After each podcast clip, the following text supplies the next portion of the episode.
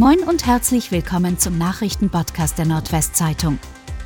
Heute ist Freitag, der 21. Oktober. Und das sind die regionalen Themen. Auto fährt durch Hauswand in Oldenburg, Polizei prüft Drogenverdacht. Nachdem am Mittwoch gegen 17 Uhr zwei 21-Jährige aus Oldenburg mit einem Hyundai und hoher Geschwindigkeit in ein Haus in Oldenburg-Bürgerfelde fuhren, prüft die Polizei aktuell die Ursachen für den Vorfall. Unter anderem wurde ein Drogentest veranlasst. Laut Zeugen soll der Mann nackt und die Frau barfuß gewesen sein. Nach einem Streit sollen die beiden losgefahren sein. Am Dietrichsweg angekommen, habe ihr Auto zunächst eine Hecke und einen Fahrradunterstand durchbrochen, bevor es schließlich im Wohnzimmer des Einfamilienhauses zum Stehen kam. Wie die Polizei mitteilt, sei die 46-jährige Bewohnerin des Hauses, die nur wenige Meter entfernt im Wohnzimmer stand, durch umherfliegende Trümmerteile leicht verletzt worden. Sie musste das Wohnzimmer durch das Fenster verlassen.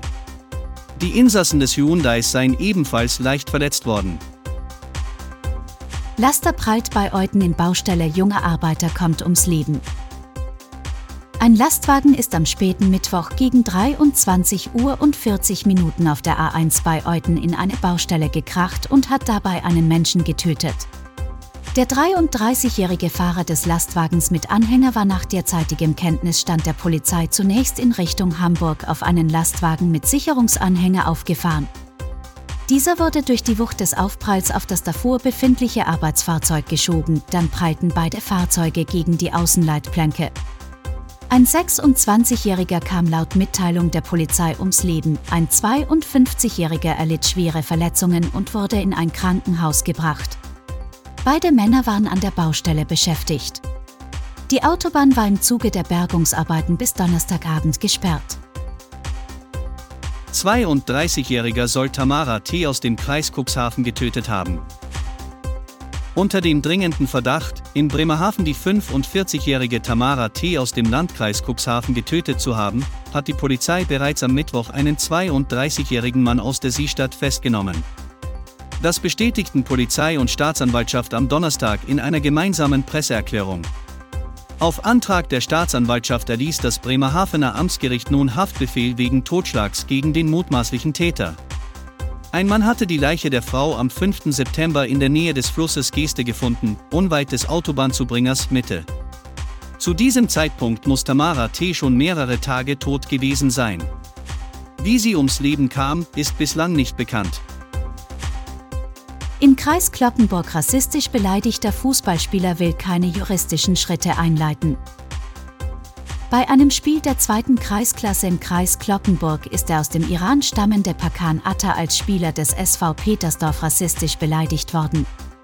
Der Vorfall am 14. Oktober ereignete sich nach Aussagen des 35-Jährigen etwa in der 80. Minute nach einem etwas robust geführten Zweikampf. Zuerst habe ihn ein Zuschauer, dann ein Gegenspieler rassistisch beleidigt. Das Spiel lief weiter, der zuständige Schiedsrichter will von den Beleidigungen nichts mitbekommen haben. Laut diesem sei es jedoch sehr schwer, einen Spieler oder Zuschauer zu belangen, wenn man die Szene selbst nicht mitbekommen habe. Der Vorstand des Vereins bedauere indes den Vorfall und habe ihn mit dem Gegenspieler in aller Deutlichkeit erörtert. Auch sei dieser für zwei Punktspiele gesperrt. Die Entschuldigung von ihm nehme Atta an. Juristische Schritte werde er nicht einleiten. Mit dem Öffentlichmachen des Vorfalls gehe es ihm nicht darum, den Verein oder den Spieler an den Pranger zu stellen. Er wolle ein Zeichen setzen und dafür sensibilisieren, dass man sich auch in Stresssituationen und nicht nur auf dem Fußballplatz vielleicht besser zweimal überlegen solle, was man sagt. Polizei sucht nach sexuellem Übergriff auf Verana Gallimarkt weiter nach Zeugen. Am Gallimarkt Samstag wurde eine 22-Jährige aus dem Oberledinger Land gegen 22 Uhr und 30 Minuten in der überfallen. Wie berichtet, wurde sie auf der Straße Blinke von zwei Männern angegriffen, während ein Dritter nur abwartend zusah.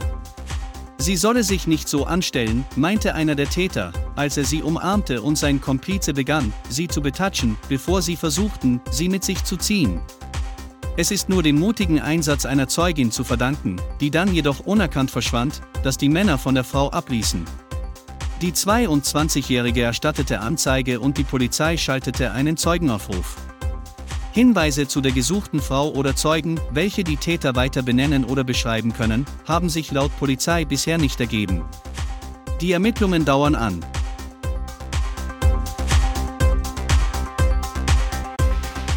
Und das waren die regionalen Themen des Tages. Bis morgen.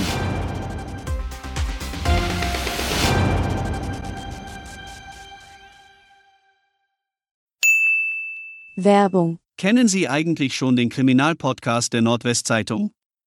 In Tatort Nordwesten werden spektakuläre Kriminalfälle aus der Region besprochen. Zu den Gesprächspartnern gehören auch immer wieder mal Ermittler der Polizei, die bei der Aufklärung der Taten mitgewirkt haben. Tatort Nordwesten ist zu hören bei Spotify, Apple Podcast und Google Podcasts. Werbung Ende.